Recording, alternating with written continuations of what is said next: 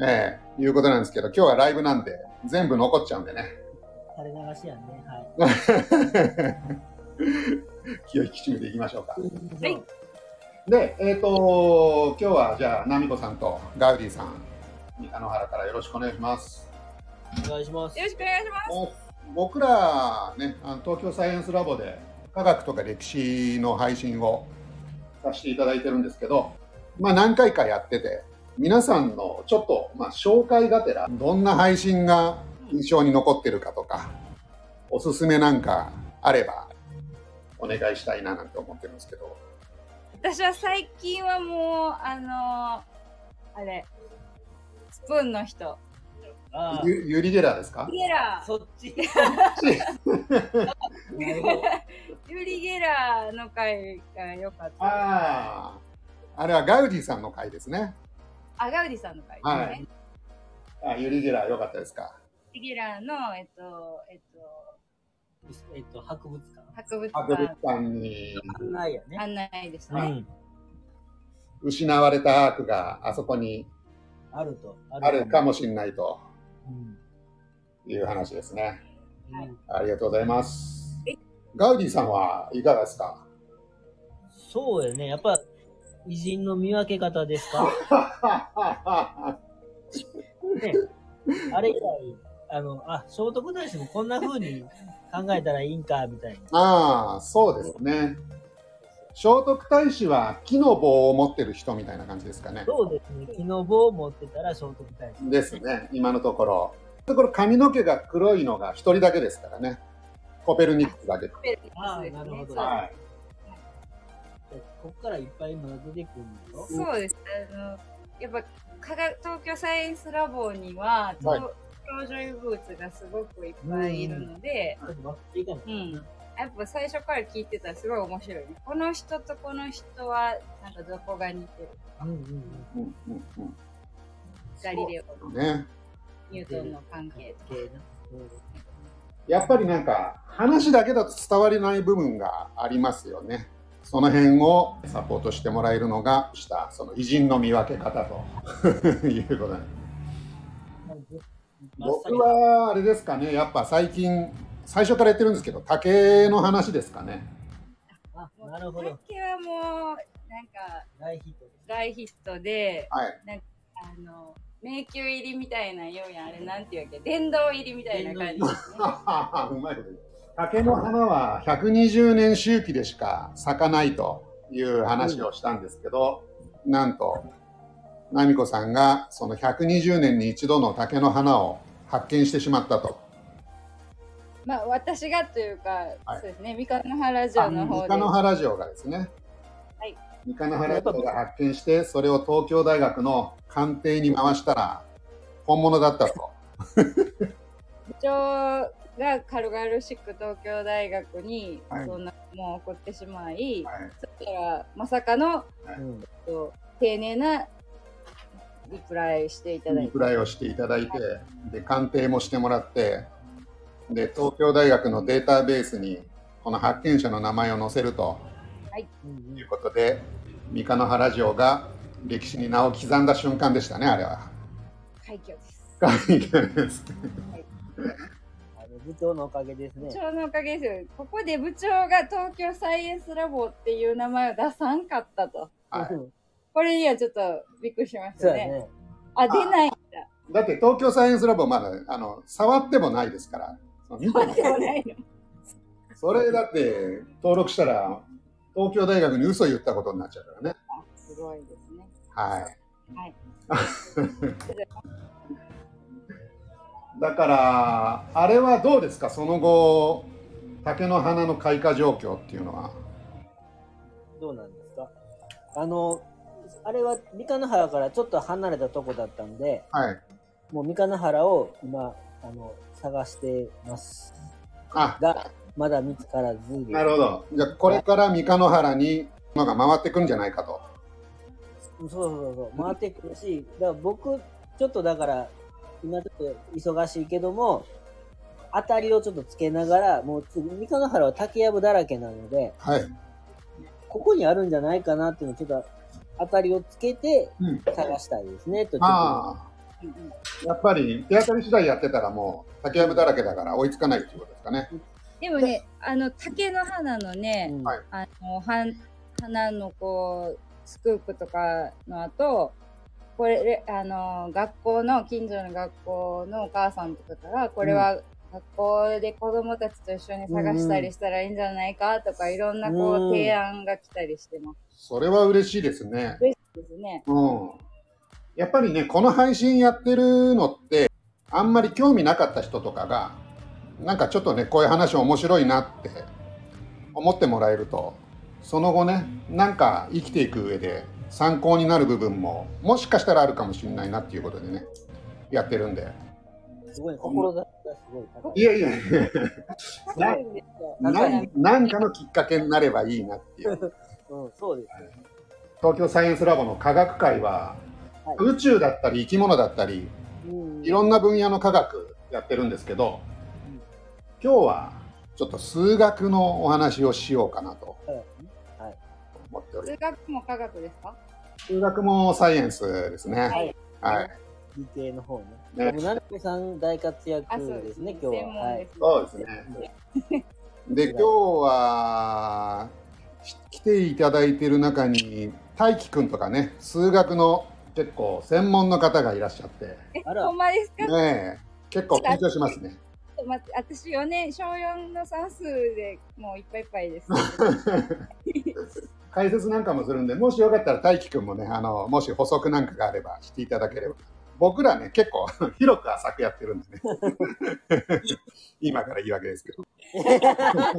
早い。早っ早っ今日はですね、大輝くんとか、えーそういった数学の方は、モンティーホール問題なんていう形で、えー呼ばれている、すごく有名なエピソードがあるんですけど、そのお話をしたいなと思っております。はい。これね、1990年にアメリカであの炎上騒ぎになった数学の問題なんですね。で数学っつってもいろいろあると思うんですけど、まあ分野で言うと確率論みたいな話なんですよ。確率論。ちょっと難しいですよね。あの、難しい。はい。サイコロを振って1が出る確率はいくつですかみたいな話って聞いたことないですか？6分の1。あ素晴らしい。素晴らしい。そうです。それは俺もそうかなと思った。あ、思いました？な遅いです。言わんかったけど。はい正解ですか？正解です。えあ、よしさん、お疲れ様でした。先ほどの配信、ね、すごく楽しい配信ね。お疲れ様です。来ていただいてありがとうございます。ありがとうございます。ありがとうございます。マジのイマジン良かったですね。です。はい、この時代に響きますね。聞きます。はい。で、今日はですね、えーその視点を変えると、うん。えー答えが見つかるよますよっていうそんなお話ですねで実際にゲームをやりながらその話を進めていきたいと思ってるんですが、えーどんなゲームなのかちょっとご紹介しますね。うんうんおい。えアメリカのテレビ番組ででの話なんですけど「レッツ・メイク・ア・ディール」っていうまあなんだ視聴者参加型のゲーム番組みたいのがあるんですね。うん。でこれ今も続いてる人気番組なんですけどそうなんだ。そうなんですもう50年以上続いてる番組なんですね上手、ご上手。はい。今モンティホールさんが、えーやってたゲームだからっていうことでモンティホール問題とうんモンティホールが問題なわけではないうん。うん。なるほど。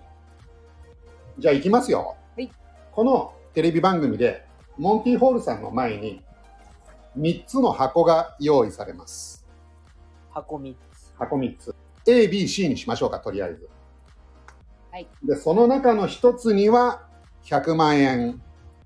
他の2つは空っぽの外れ。で選んだ箱の中に入っているものが持ち帰れますよという単純なゲームです、はい。じゃあまあもうこれ選ぶしかないんでね。ABC のどれか。選んでいただきましょうか。え えじゃあ、A。A。はい。で、A をいた選んでいただいたと。ゲーム。今日はですね、マルゲンフェス、まあ、スペシャルなんで、一つヒントを差し上げます。C を開けちゃいますね。おうそうすると、C は空っぽですと。C わかる。お、よかった。はい、よかったです。で、ちなみに僕は正解を知ってます。あ、どこに入ってるか知ってるってことね。本当は B ちゃうんですか？あ、違う。おで、今 C が開きましたね。まあ、タバヤン C を選んじゃいましたけど。残念。で、最初に ABC の箱があったと。で、ナミコさん A を選びました。はい。で、僕は C を開けました。残りは A と B ですね。そうです。じゃあ、今の時点で答え変えてもいいです。B。あ、B にします？え、部長 B って読みましたっけ、最初。あ、今 A と B が残ってんの。うん。B 言ったは、あの、マルゲン。マルゲン。あ、丸源さんじゃあ。A でいきます。あ、A のままでいきますか。A のままか B に変えるかっていう。うん。変えない。わかりました。じゃあですね、ここで一旦ゲームをストップして、もう一個のエピソードを紹介します。マリリン・ボッサバントっていう方いるんですけど、うん。この人ね、えー、まあ、言ってみれば、数学の素人のおばちゃんなんですけど、えー素素人なの？数学の素人なんですよ。アメリカの週刊誌で連載のコラムを持ってるんですね。うんアスク・マリリンっていうコーナーなんです。読者がマリリンさんにいろんな質問をして、マリリンさんがそれに答えると。まあ、関西で言うと、解決エミチャンネルみたいなことですかね。上沼恵美子さん。え小崎和子さん。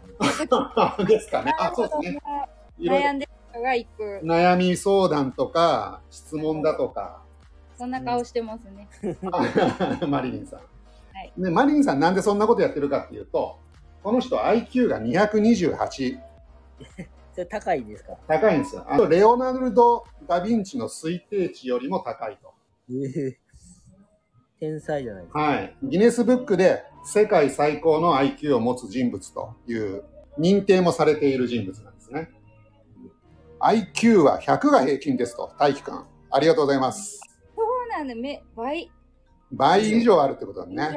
上。はいってどういう意味ってえ、感じや100が平均ってこう、日本、日本、世界の平世界の。均うん私、いだろ。それは200ぐらいあるんじゃん。まあ、ナミコさん200ぐらいあるかもしれない。僕ら50ぐらいだね。そうなんだ。で、ナミコさん A 選びました。はい、で、僕が C を開けて、はい、チェンジしてもいいですよって司会者が言ってるわけですね。はい。で、この時に、チェンジした方がいいのか、それとも、初子貫徹で、そのままがいいのか、マリリンさんどう思いますか？っていう質問が届いたんですよ。ほいほい。これ1990年の9月、9月号。あちなみにこのマリリンさんへの質問のコーナーも今もやってます。あ、マリリンさん、ご健在ごである。健在です。75歳。おマリリンさんの回答を言いますね。ー。はい。はい。これチェンジした方がいいですよ。変更しない場合よりも、チェンジした方が確率が2倍に上がりますよって言ったんです。えで今、ナミコさん、チェンジしませんでしたしませんでしたね。もう、確率減りましたね。マリリンさん論でいくと、はい。これ、皆さんどう思います？まあ僕とかね、大輝くんとか答えを知ってるんであれですけど。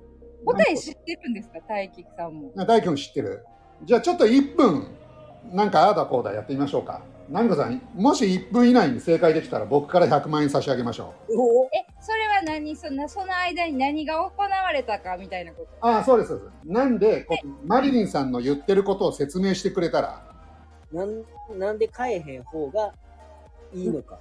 なんで変えた方がいいのか。あ、そうか、変えた方がいいのか。うん。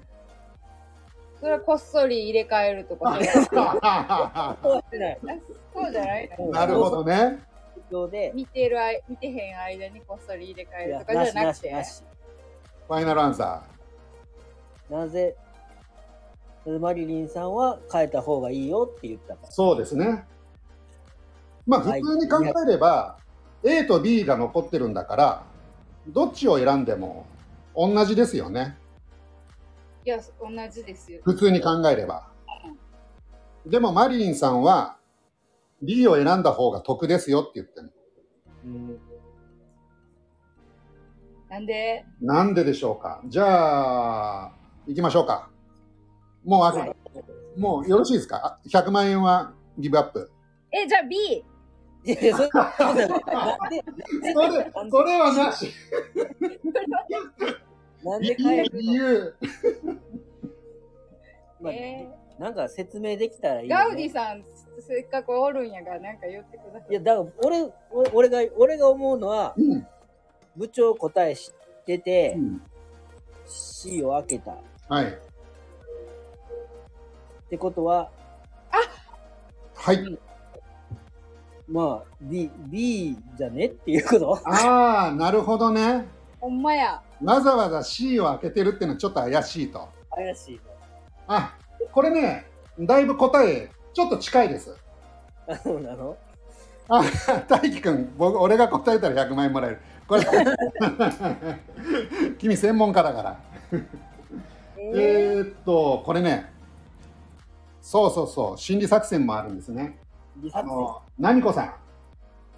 あの視点をね、変えないとダメなんですね、これ。あえっとあの誰誰に？モンティモンティさんにあ、モンティそうそうそうモンティサイドから見るんですよ。うんそうすると、モンティからすると、なみこさん A 選んでますよね。うんはいってことは、僕わざわざ3つのうちから1個ヒントをあげるって言ったんだけど、もう A を開けるっていうヒントは出せないんですね。そうやわそう。そうすると、BC の中からどっちを開けるかなっていうことしかできないんですよ。うーん。わかりまいやもうわかりましたわかった？わかった？ここで分かったら結構すごいですよ。えだってもう今ガウディさん答えを言ったようなものガウディさんなんか言いましたっけ？わかりましたっけ？なんか言ったっけ俺。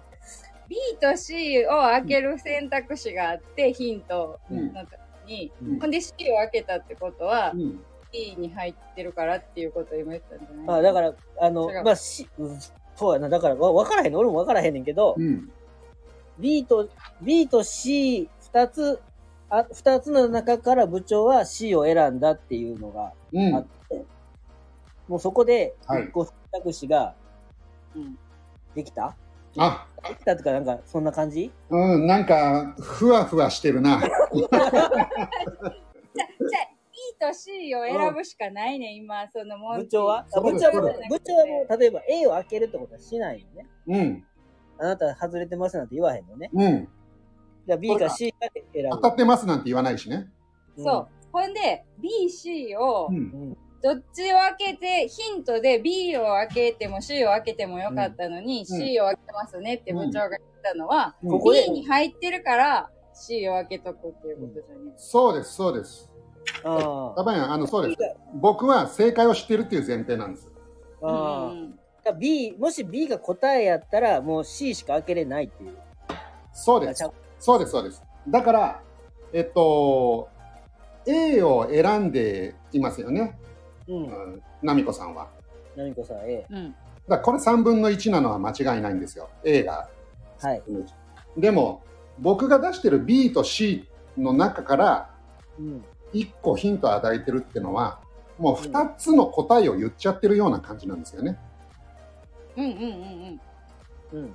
もし B か C のどっちかに当たりがあるんだったら、は僕はその外れの方を答え出すしかないじゃないですか、ヒントもうすでに部長が、あの、1個消した時点でうん3分の2の確率でうん正解であるっていう、その B か C かが。そうなんです。ね。だから、えっと、この場合 B に当たりがあるんだったら C を僕開けるし、そう。C に当たりがあるんだったら B を開ける。だから、この A じゃない方を選ぶっていう選択肢、選択をすると、うん。B も C も選んでるっていうことになるわけですね。言い換えると。あ、わかりにくかったかな。あの、A を選んだ場合と、うんそれ以外の場合っていうふうに考えてもらったらいいかもしれない。A を誰が選ぶだから A は、A を選ぶのはもう3分の1なんだけ A はど、私が選んだ場合。そうそうそうそう。う A、ナミさんが選んだ3分の1なんだけど、うん残りの、じゃあ、残りの方はもうすでに3分の2の確率で正解であるっていうこと。そうなんです。だからか、チェンジした方が3分の2で、うん。チェンジしなかったら3分の1だと、うん。確率が。っそうなんです。てことは、ナミさんは、チ残りのェンジした方方が良は、かった。残りの方はもともと2つあったんだけど、1個消しちゃったから、うんもううん残りの1個を選ぶっていうのはすごい得なんですよ。なるほど。B と C 両方の箱を開けてるのと同じことになるわけですね。なるほど。今の視点は、えっと、モモモンティさんから見たら、。もうすでに、ってことだね。はい。モンティから見ると、うん、B と C の中からヒントをあげてますよっていうところが一つポイントなんですね。なるほど。A とそれ以外って言ってもいいかもしれないね。今今ので、まあ、僕らの理解でこれでいいんだったら、はい。そのマリリン、マリリンさんが答えてからもうみんな、チェンジ、チェンジ、チェンジ、チェンジ。そうですね。うんそうなんです。まあこれね、あの、ナミコさん A を変えなかったじゃないですか。うんこれ心理戦なんですよね。あの、やっぱ A から、例えば B とか C に変えたときに、外れた時のダメージってでかいじゃないですか。でかいね。だから、それが怖くて、変えないんですよ、ほとんどの。ああ、もう、その通りやわ。そうでしょ？で、あとなんか、あと通りやった。変えるって聞かれたら、なんか当たってるのを外させたろうって向こう思ってるんちゃうかなとか思って、うんうんうんそのまま行きますよってそうですね。言いたいですね。めちゃめちゃうんその通りやった。これね、まあ、大輝くんも来てもらってるけど、多分ね、で、これ、数学者もみんな間違えたんですよ。え、そうなんやの、で、多分ね、東大生に出しても、まあ、10%ぐらいしか答えられないんじゃないかという、こういう問題なんですね。この問題 IQ が高い問題っていう、だいぶ、そうなんです。数学界の、あの、大物で、ポール、ポール・エルデシュっていう、あの、まあ、ドンみたいな人がいるんですけど、この人がですね、あの、もうこれマリリンの言ってること間違えてるぞって、まあ、え攻撃してたんですけど、ーうん。ポールさんのグループの人がコンピューターシミュレーションをしたら、なんと A だと33%、チェンジすると66%ですよと。うんいう計算結果が出て、まあ、ポールさんもしぶしぶ俺が間違えてたと。いう、そんな話がですね。はい。分かったと思う。まあ、これ理解できてればね、IQ228 ですから、thank you